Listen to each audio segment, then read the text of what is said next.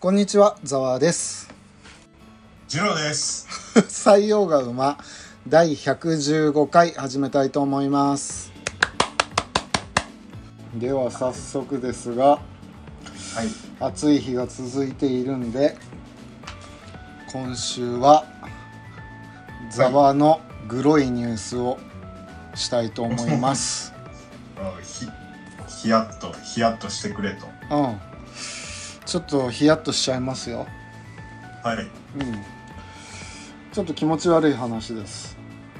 はい。えーアメリカ・ジョージア州の軍の刑務所に軽犯罪で収監された男性がい,、ましたうん。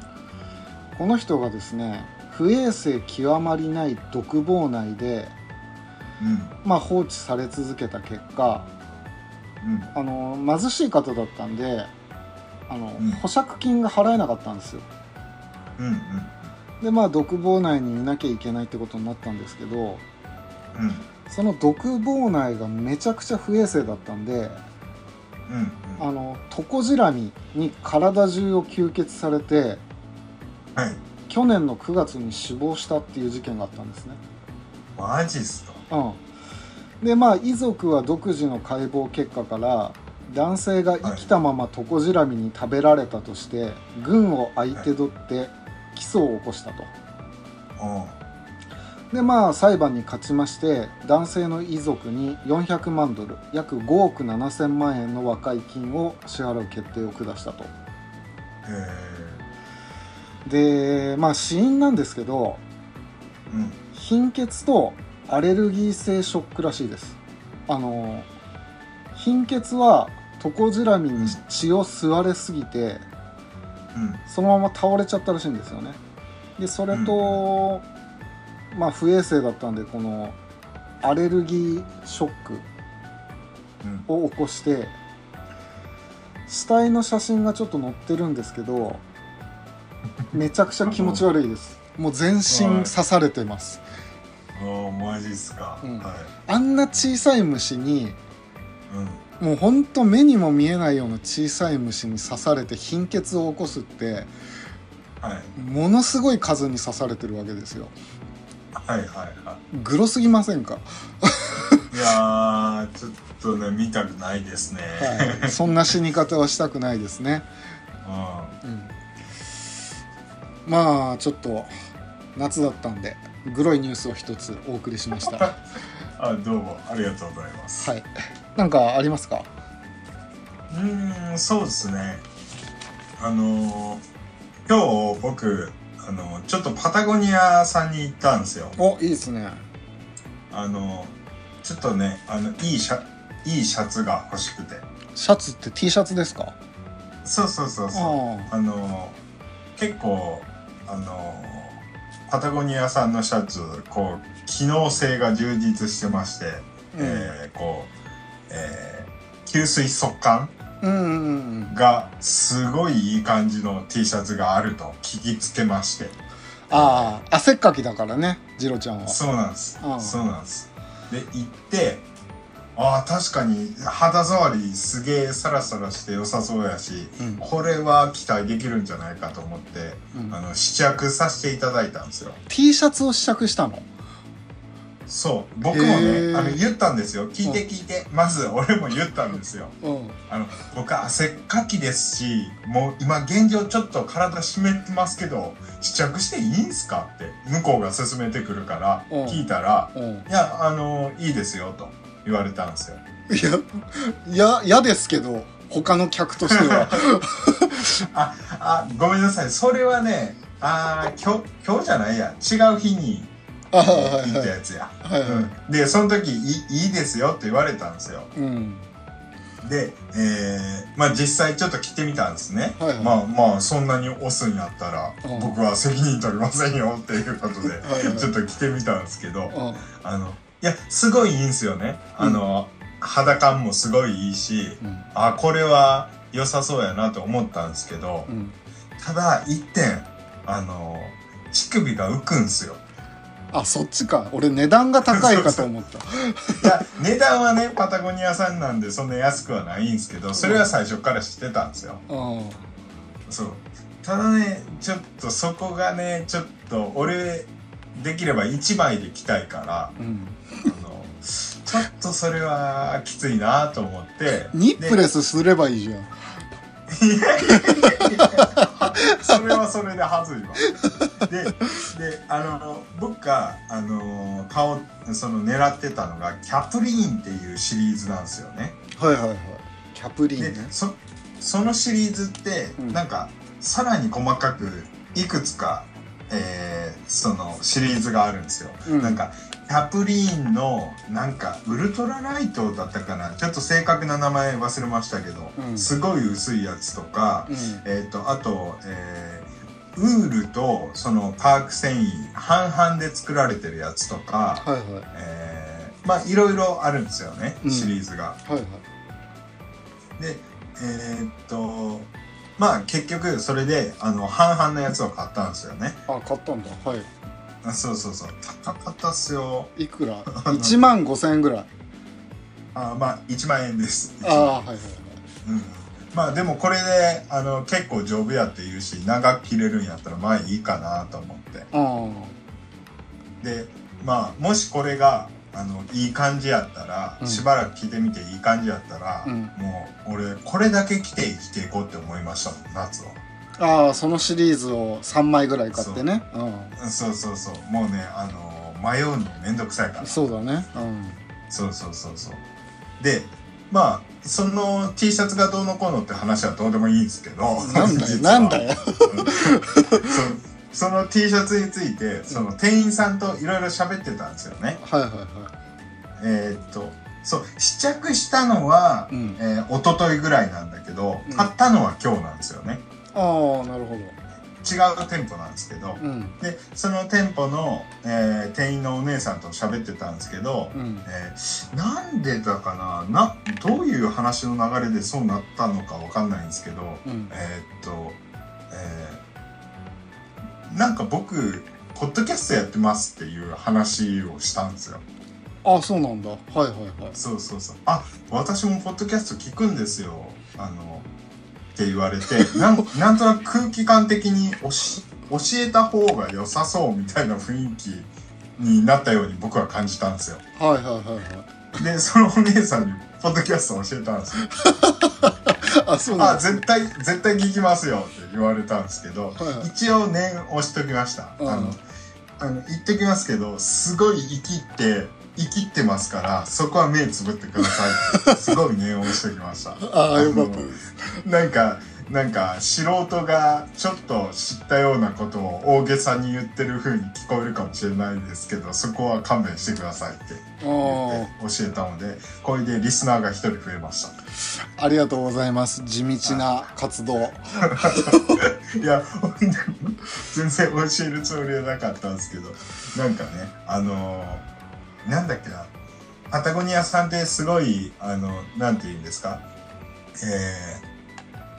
いいブランドですよね、みたいなことを僕が言ったんですよね。うんで、その話の流れで、なんでそういうことに興味持つようにななったのかみたいのを話す感じになって、あーで、その流れで、実はポッドキャストのネタ探しがもともとなんですよ、みたいな話になってああなるほどねはいはいはいはい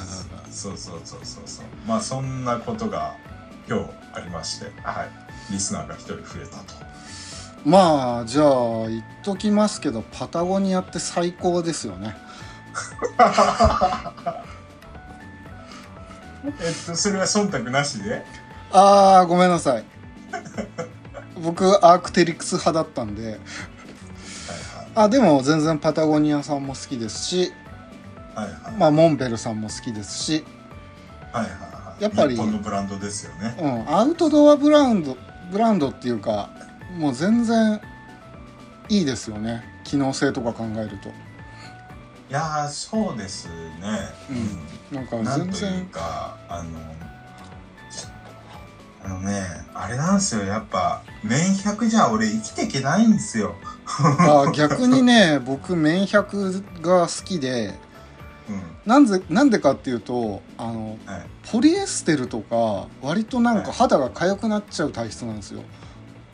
ああそれはしょうがないですけど、うんで多分ザーさんは僕ほど汗っかきじゃないじゃないです かいやまあそうかもしれないですねそうだから多分あのなんて言うんですか汗かいてもうんそんな不快じゃないと思うんですよ400でもいやいや いやいやあーはいはいはい僕はほんとすぐべっちゃべっちゃになるから免疫だと結構しんどいんですよで今そのパタゴニアさんの T シャツどうなんですかやっぱいいですかうーんとまあ今日買ったところなんでまだなんともって感じではあるんですけうんど、あー肌触りはすごくいいです、なるほどああよかったですまあ地道な営業活動をしてくれてありがとうございますいや全然意図するところではなかったんですけどね なんかでも最近ポッドキャスト聞いてるって人多いよね周りあそうっすかうへんー割といるよあ本当っすかうんそれはそれはいいことですよまあとりあえずじゃあオープニングはこんなところでよろしいですかねはいわかりましたえーっと本日は雑談会ですはいあのー何でも好きなことを話していい回なんですけどはいちょっと僕の方から軽く話したいことがあったんではいいいですかはい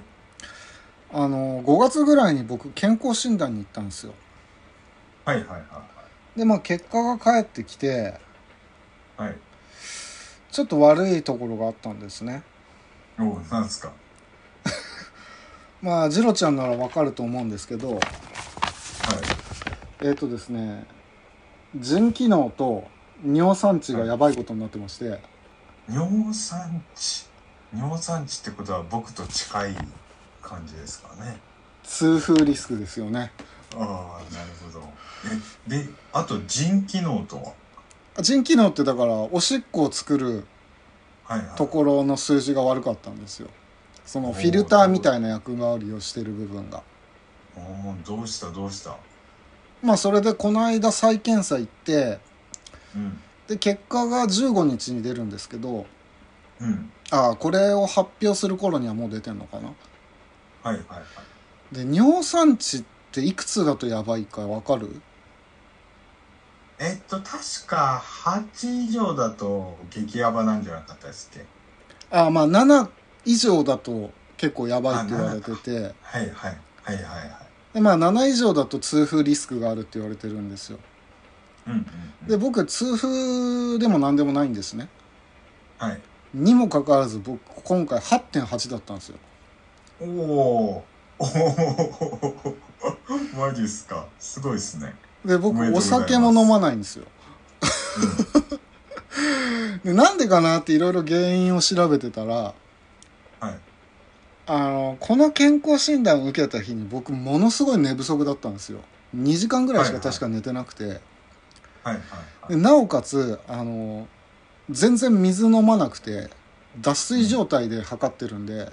なんでやねん。多分こんなとんでもない結果が出たんじゃないかなと思って、うん。まあ、再検査の時は、あのはい睡眠もちゃんとして水もある程度普通に飲んでいったんで、はい。またまあ多分大丈夫なんじゃないかなと思ってるんですけどはいはいはい。でちょっとやっぱりあの健康診断の結果が悪くなると怖いじゃないですかはいはいはい。で最近やっぱりね健康について考えることが多くなりましておーなるほど。なるほどですね。そうでやっぱり痛風痛風って言ってジロちゃんが痛風は痛いわけでしょ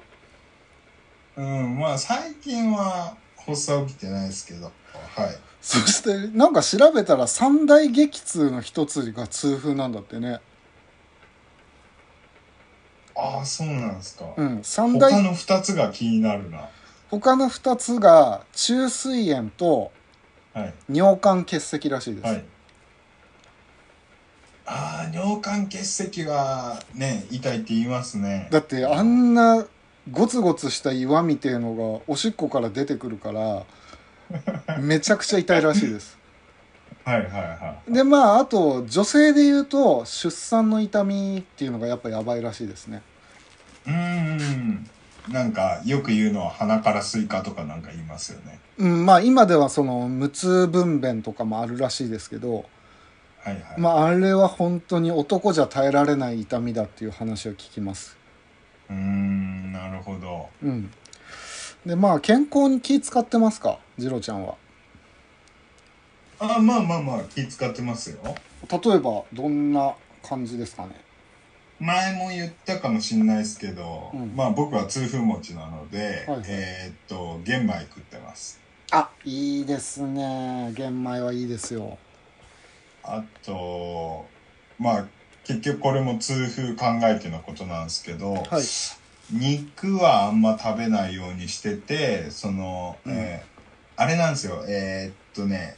尿酸値というか痛風になる人はビタミン B1 が体に吸収しにくいんですよ、確か。はあはあはあはあはあ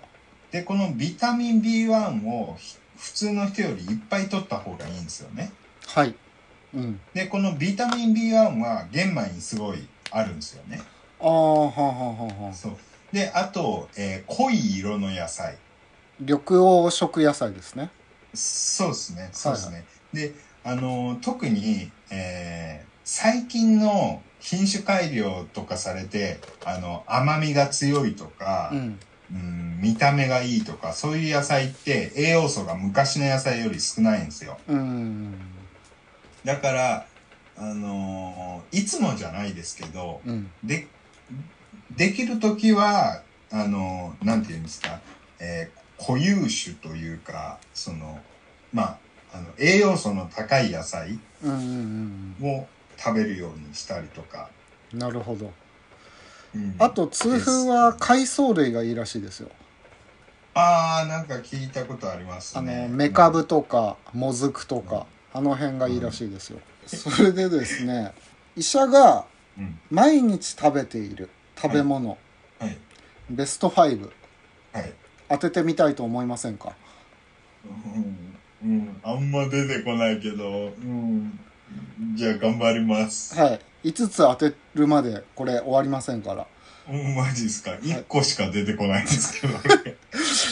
何でしょうあ、わかったわかった。えー、まず玄米。玄米はね18位です、ああ、マジですか。えー、味噌汁。味噌汁うは入ってないまあ大豆っていうのは入ってますけど8位でああ、あ、あそっか、なんか料理名っていうより原材料ですか。そうあと味噌が12位ですねああ、えー、じゃあね、じゃあね、えー、っとですね、キノコ。あーキノコはあーえのきだけが23位に入ってますねえー、もやし。もやし入ってないうんで出てこないんだよ あの、ギブアップ。まあいいでしょう5位がリンゴ、リンゴ。うんはい。えー、4位がブロッコリーあ、ブロッコリー。うんはい。 3位が納豆はい。で2位がヨーグルトはい。 1位がトマトですああ、なるほど。まあリンゴは1日1個のリンゴは医者いらずと知られていてうん。まあコレステロールと血圧を下げ心臓病や脳卒中の予防になると言われてますうん。まあ、ブロッコリーはタンパク質がかなり多いのでおすすめビタミン A とビタミン C を豊富に含み、まあ、美容や風邪予防になりますあとはあー抗か抗酸化作用があるんでがん予防とか、ピロリ菌の抑制効果があります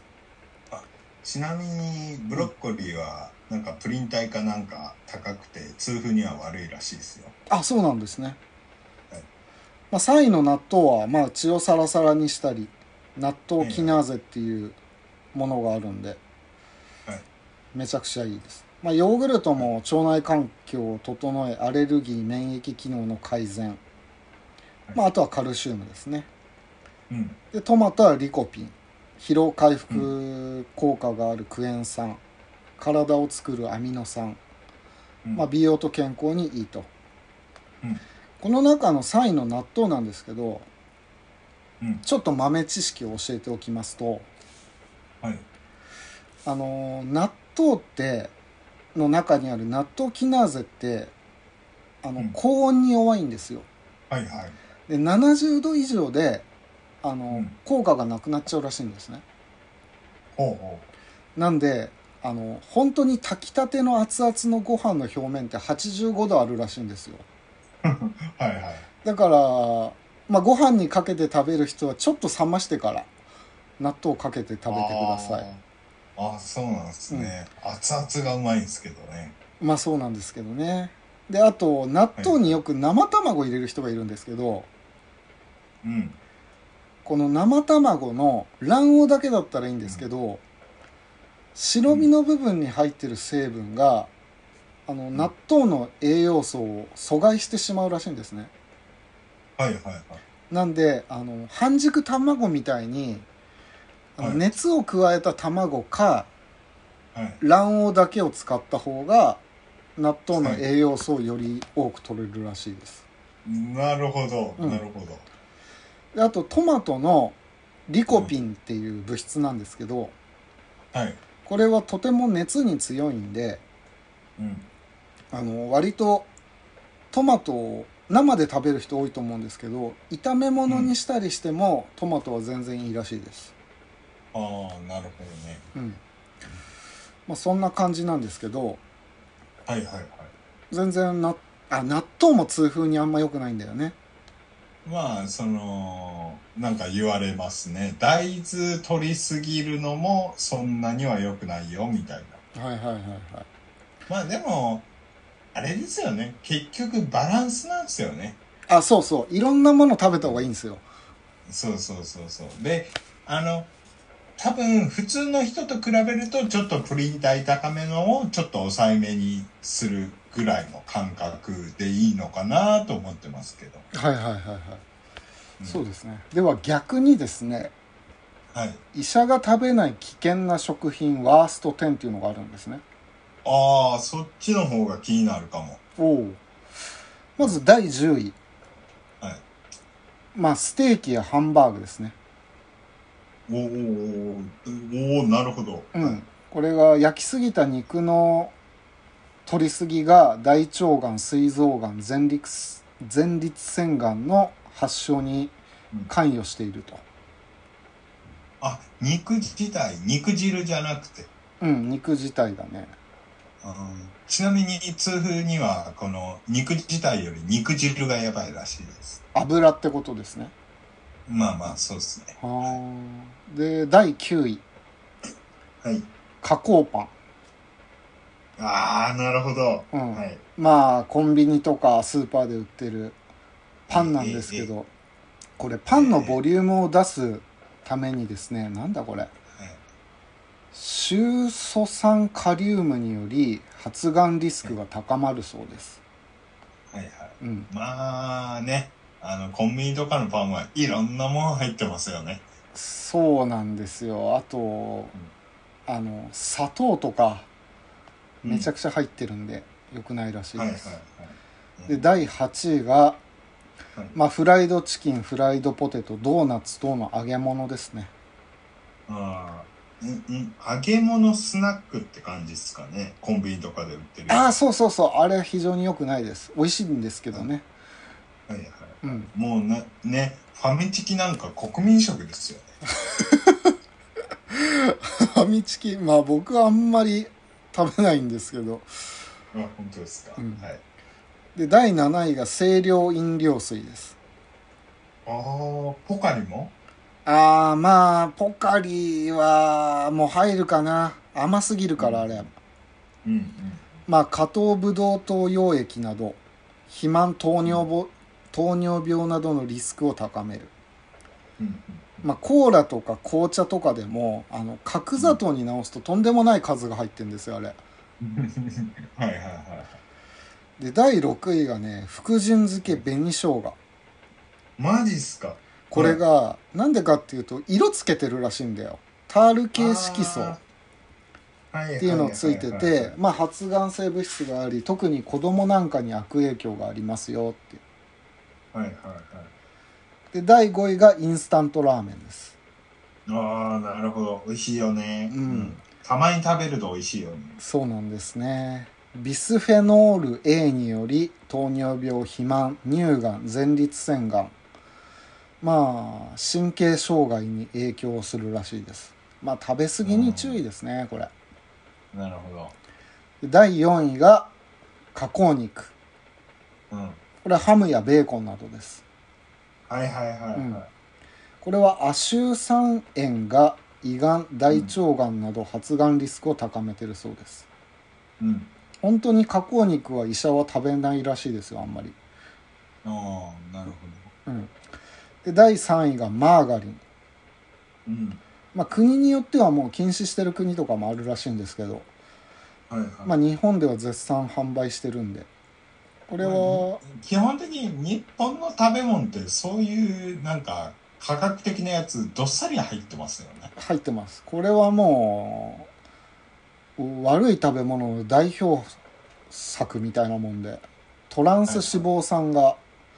はいたっぷりなんで、はい。まあ、心疾患の大きなリスクになるとはんはんはんはんで第2位が缶詰ファーストフードインスタント食品なんか結構あの一気にいろいろ詰めました。缶缶詰缶詰えファーストフードインスタント食品まあカップラーメンとかえさっきのインスタントラーメンとは違うんですかああこれちょっと分けてますねまあ同じようなもんなんでしょうけどあんまりまあ昔から良くないよって言われてるジャンクフードとかはいはいではい。あと缶詰なんかももういろんなもんが含まれてるんであんまり良くないよとね、うんなんかあんま良くないって聞きますね。なんか保存食になんかよくあげられますけど。でサバ缶が体にいいって言ってよくうん食べてますけどあんまり良くないらしいですよこれはいはいはい。で第1位がね僕は意外だったんですけど何だと思いますえー、なんすかね。え、意外なんでしょこれびっくりした玄米いやいや玄米は体にいいですあの茶色い炭水化物っていうのは基本的に体にいいです玄米とかそばとかああ、なるほど。うんはいはい。 1出ないと思う、ん1位は出ないと思う、うん、じゃあ、お願いします。えー、1位がダイエット食品ですああ、例えば。ああだからもう何でもそうなんだけど、うん。飲み物でも食べ物でもうん。ダイエットって書かれてるものは医者はまず手つけないらしいんです、うん、それはその加工、加工食品のことですかね。そうですのダイエットの。うんそうそうそうそうあ例えばダイエット用の何々とか、はいはいはい。もうとにかくいじりすぎてんだってあれって、 ああ、そうなんですね。うん、でとにかく人工甘味料たっぷり入ってるらしくてうんうん。あの ダイエットしてる人が本当に食べていいのかってぐらいあの体に良くないらしいんで、まあ、その、細くなるかもしんないけど、うん、まあ、あの、他のところで痛い目見るよ、みたいなことなんですかね。そうですねこれ まあ、とにかく医者はダイエットって書かれてるものには手つけないらしいですねああ、なるほど。はいはい。そうですねあとは我々の世代になるとうん。糖尿病っていうのがやっぱ怖いんですよ、うん、糖尿病ね。はい。まあ、糖尿病って恐ろしい病気で、はい、まあ1回かかると治る病気じゃないんであんまり僕、よく分かってないんですけど、糖尿病って簡単に言うとどういう病気ですか糖尿病っていうのはまず、えーとうん1型と2型ってものがあるんですよはい。で1型糖尿病っていうのは、はいあのーもうこれ完全に遺伝なんではい。なんかなってしまってもしょうがない病気なんですよだかなるほど。らうんあのその自分の不節制が原因でなる病気じゃないんでうん。で2型の方がこれが高脂肪高カロリーあと食物繊維不足の食事のほか運動不足やストレス睡眠不足、まあ、うん生活習慣が乱れてる人がなる病気なんですけど、うん。まあ、インスリンが十分に働かないために血液中を流れるブドウ糖という糖この血糖っていうんだけど、これが増えてしまう病気うん。でインスリンはうん脾臓から出るホルモンであり、まあ、血糖を一定の範囲に収める働きを担ってるわけですよはい。でこの血糖の濃度血糖値っていうんだけどはい。これが何年も高いままで放置されると血管がボロボロになってくるんですね、うん。で将来的に心臓病や失明腎不全足の切断といったより重い病気なるほど。これは糖尿病の慢性合併症、うん。うん、あになの、ってしまうとすいません、バカみたいな質問しますけど、はいあの、糖尿病っていうのは、要は糖分取りすぎでなる病気なんですかまあ、糖分取りすぎっていうのをうーんとねインスリンっていうのが十分に働かないとなる病気ですね、うんでそれは糖分を取りすぎるとインスリンっていうのが十分に働かなくなります、うん。なるほど、なるほど。で詳しくはですね、はいもし興味があればなんですけどはい。僕これ読んでちょっともう恐ろしくなったんですけど昔落花生っていうはい。あの落下する星って書いて落花生っていうんですけど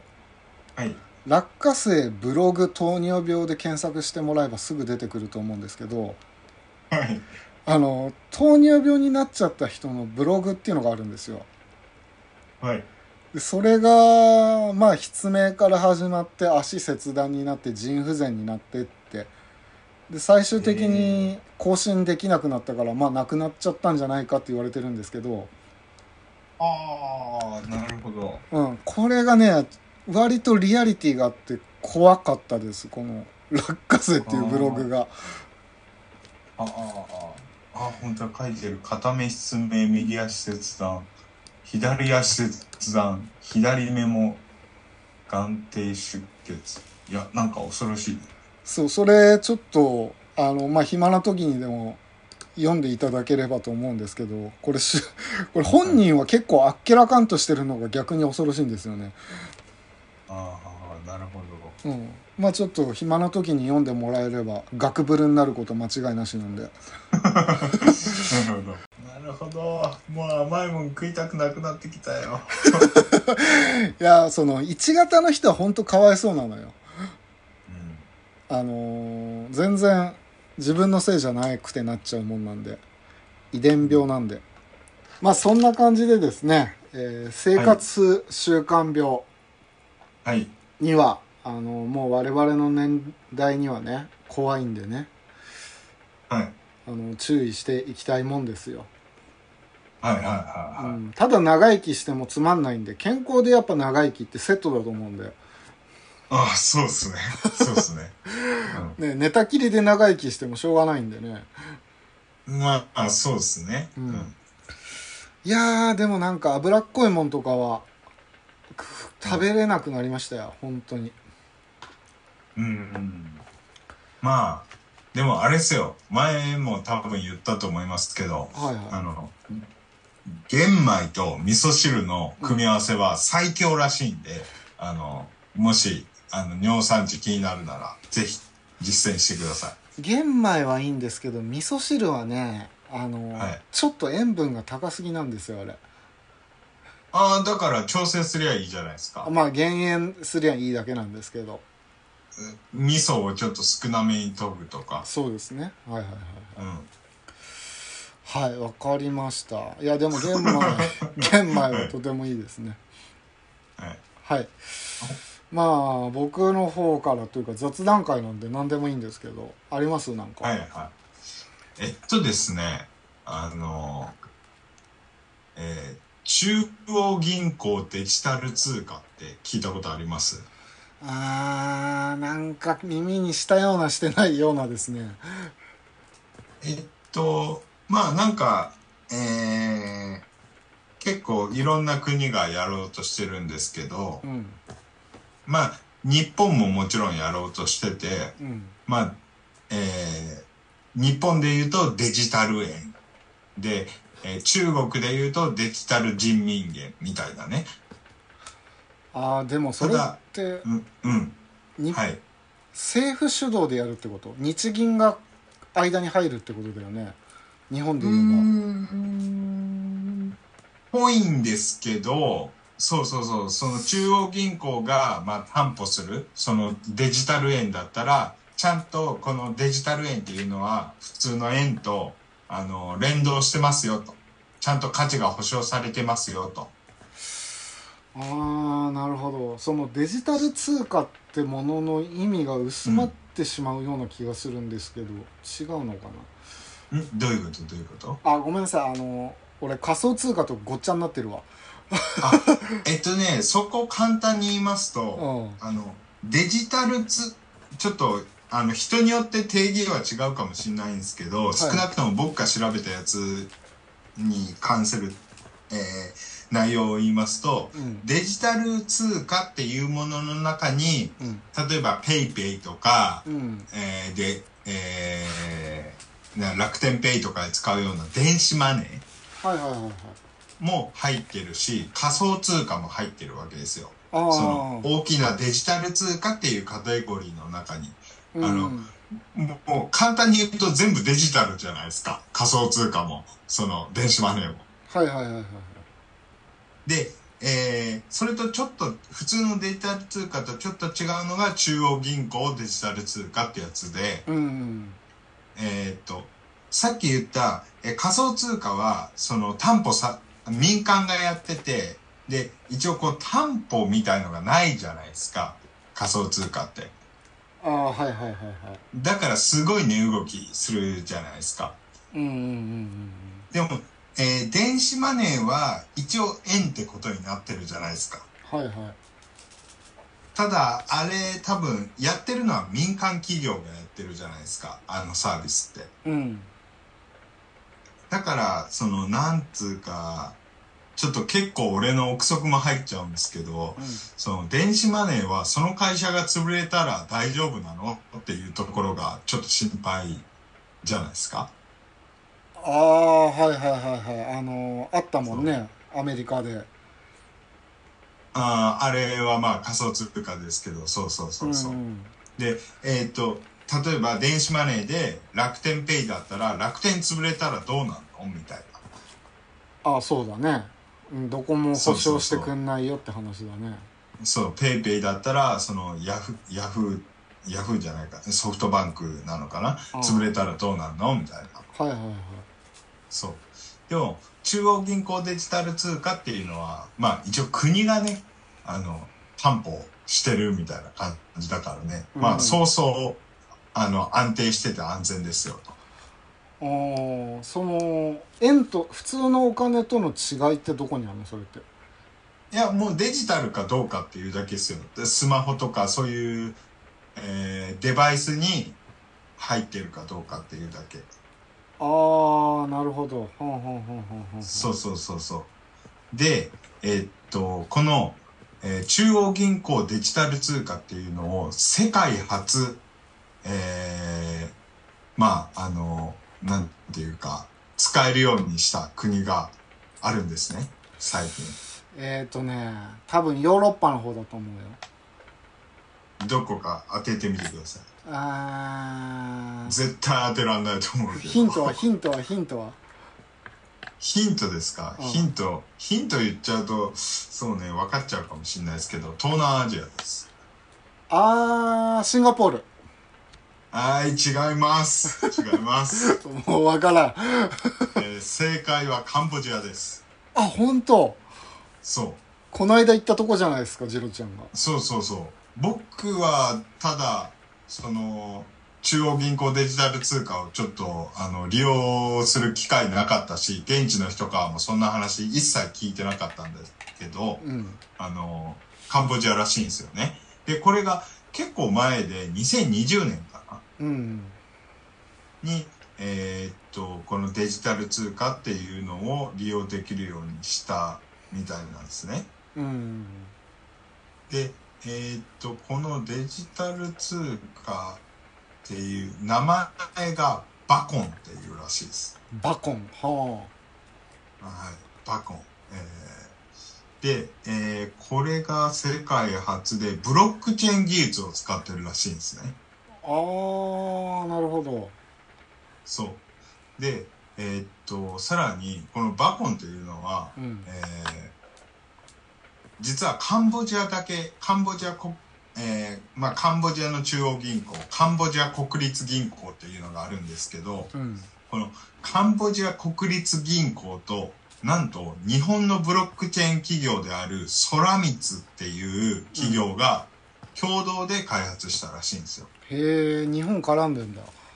そう、日本のソソラミツソラミツ うんあの、インドネーションわからんけど、はいはいこの、そう、会社と国立銀行が共同で開発したと。はいへえで、あの、まあ、えーっとね、この、ぶ一応国立銀行、カンボジア国立銀行が開発したんですけど、うんえーブロックチェーンを使ってるっていうことは、まずデータの改ざんがまあできないんですよ。すげえむずいんですよ、データの改ざんが。はあはあはあはえーシステムダウンが起きない取引のき記録を消すことができないあとコストが削減できるあってうんいう特徴があるんですね、はあはあはであのーブロックチェーンっていうとなんか非中央集権的みたいなあのこと聞いたことないですかあうんうんわかるうんまあ聞いたことありますよ、そうえでもこれカンボジア国立銀行がしあの中央集権的にやってるんちゃうんって思うかもしれないんですけど、はいえー一応サービス提供者はカンボジア国立銀行なんですけど、うんえー、とそのカンボジア国立銀行であってもデータの改ざんとか消去はできないらしいんですよブロックチェーン技術を使うことによって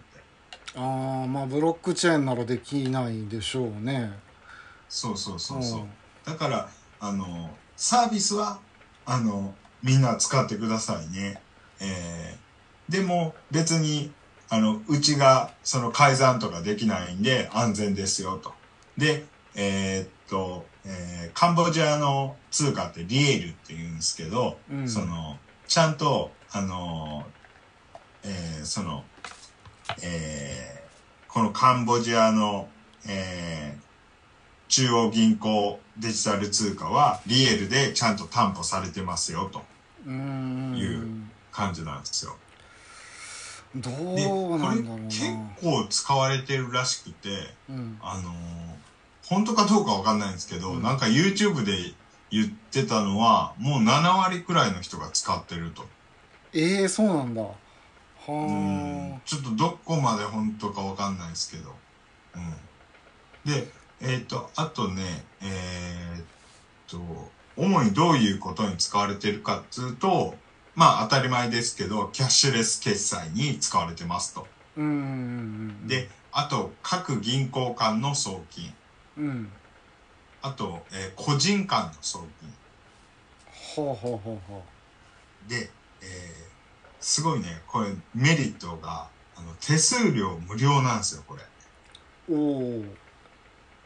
あの手普数通料あ無料かの海外に送金する時って結構手数料取られるらしいんですよね、はいはい僕やったことないから分からんけどうんでもそれが無料なんですよねはいはいあのなんていうんですか例えばその低所得国からうんすごい高所得国に送金する時とかやっぱこう手数料が多分ネックになると思うんですようんでもこのデジタル通貨を使うことによって手数料無料やから、あの、そのネックが外れるわけですよね。いやーでもすごいそれって悪用されちゃわない、マネーロンダリングとかめちゃくちゃしやすくなっちゃわないそれあ、確かにそれはそうかもしれないですね。 まあ、一応今のところそういう話は聞い、少なくとも僕は聞いたことないですけど、うんうん、どうなんですかね。まあ、あの、いろいろちゃんとルール作りとかを、あの、整備しないと、整備するまではいろいろ危険かもしれないですね。あーでもはい。そうかそれっって為替ってものがやっぱりあるわけだよね例えばうん1デジタル円がうん何デジタルドルかっていう為替みたいなものがでできるってことだよねそうですね多分それはだから普通の円とドルと同じ為替なんじゃないですかそうかでも仮想通貨だとそれがないんだよね多分仮想通貨だったらはいワンビットはワンビットで日本でもアメリカでもヨーロッパでも、はいまあ、ワンビットとしての価値として使えるわけじゃんうん、でも、あの、まあ、常に、あの、値動きしてますけど、えー、ワンビットが何ドル、ワンビットが何円っていうのは、かわ、為替というか決まってる、あの、常に動、動いてるじゃないですか。ああいやだから円じゃなくてビットで持っとけばうん。どこへ行ったってあれでしょう同じ価格価値として使えるわけじゃん俺が10ビット持ってたらら、うん。まあ、そうですね。ただ、そのと、その時々で価値はすごい変わりますけど。まあ変動するってところが今ネックになってると思うけどえそれって別に円とかドルと一緒じゃないですかその時々によって価値全然違うじゃないですかああだから振り幅がさ全然違うじゃ振ん、り,、うん、振り幅はすごいっすようん仮想通貨はなんか俺が聞いた話だと2025年に爆上がりするって話聞いたんだけど、嘘か本当か分からんけどねあーなんか結構言われてますねななんやっけな半減期かなんか忘れたけどうなんんかうんだからまあ買っといた方がいいんじゃないのっていう話だけど、うん、まあどうなのかよくは分からんわ 僕 1000, 1000円分だけあります ビットコインあれあビットコインかイーサリアム買ってたじゃあイーサリアムもありますけど、うんあのビットコインもんうんあの一応1000円分だけありますそっか1000円分かいあの今1100円ぐらいになってます上がってますねいやすごいですよこれもし100万入れてたら110万になってるわけですからねああまあそういうことだよね そっか仮想通貨を一切手出してないもんな俺はいなるほどなんか全部デジタル化していきますねそうなるとうん、でこのデジタル通貨なんですけど、んなんでそのなんて言うんですかうーんそういうデジタルに強そうな国じゃなくてうんああカンボジアなんだってとこなんですけどなるほどあの、例えばアメリカとかもうやっててもおかしくなさそうな感じするじゃないですかそうだねいうデジタルにつ強いっていう面だけで言えばうん、うん、でもやっぱあのでっかい国とかって、うんそういう先進国とかってこうやっぱそのシステムを新しいシステムを取り入れるっていうのがなんかやっぱこう難しい側面があるらしいんですよね。あああのなるほどね例えばあのなんて言うんですかアメリカってこうクレジットカード社会うん言われていますけども、うんだからそれがうーんなんだろう多分電子マネーとか多分日本ほどはどうなのかなっていうまあそのアメリカって州によっても法律とかバンバン違ってくるからうんうんうんうん、まあ一個にまとめるのが難しいのもあるし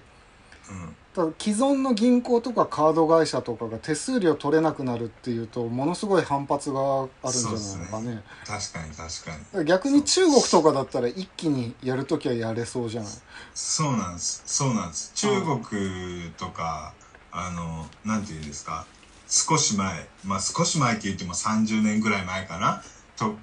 もうちょっと前かなあの電話っていうものを例にとると、うんもうあの日本はもう一家に一個は電話あったじゃないですかそうですねありましたねそうでも中国はそのあの田舎の方とか行けばその電話なんか全然なかったわけですよあー手紙でやり取りしてたのか ねかな、うん まあでもそれがあの携帯電話っていうものが発明されたことによって、うんまあ、一気にこうそのデジタルインフラがここうすごいことになってったみたいなあのあーもっと言うとそのアフリカなんかもそうですよねはいはいはいはいそうそうそうその全然デジタルなかったのにもうスマホっていうもんが導入されて一気にこうあの跳ね上がってるというあの、えーすごい経済成長を見せてるというあもちんろんただアフリカはその日本なんかと比べると格差はすごいんですけどねでもすごい人たちは超すごいことになってるわけですよ。はいはいはいはいそういかやあのーうーん今まで、うんまあ、日本もそうですけどこう既存のシステムに慣れすぎてるとそれを新しいシステムに入れ替えるのってやっぱなかなかね難しいわけですよね。だからカンボジアのような、ようなって、なんか馬鹿にしてるみたいな言い方やな。 なんか、カンボジアみたいに、やっぱり日本と比べると、ちょっとそういうデジタルの面で遅れてそうな国の方が、逆に、こう、なんていうのえー、導入しやすかったみたいな面があるっぽいっす。うんうんうんうんうんうんまあそういうふうにあれなんでしょうねこれからどんどんお金はすらなくてもいいことになるかもしれませんねもしかしたら、そうっす。デジタル通貨ねわかりましたなんか怖いけどね数字だけっていうのがうん。 まあ、そうね。数字が並んでるだけっていうのがうんまあすごいねほほんとほんとそうなんというかおじさん発言やね すごい、うん、なんかちょっといいじればゼロ1個ぐらい増やせんじゃねえかなみたいなああれですか「ビバンビバンですかあビバンは関係ないですあビバンは関係ないですかすいませんあビバンはどうです面白いですかいや面白いですあ今日もこの後見ますあわかりました、まあそんなところで、まあ、雑談会だったんですけど、そろそろ終わりたいと思いますはいはいなのでいつものお願いします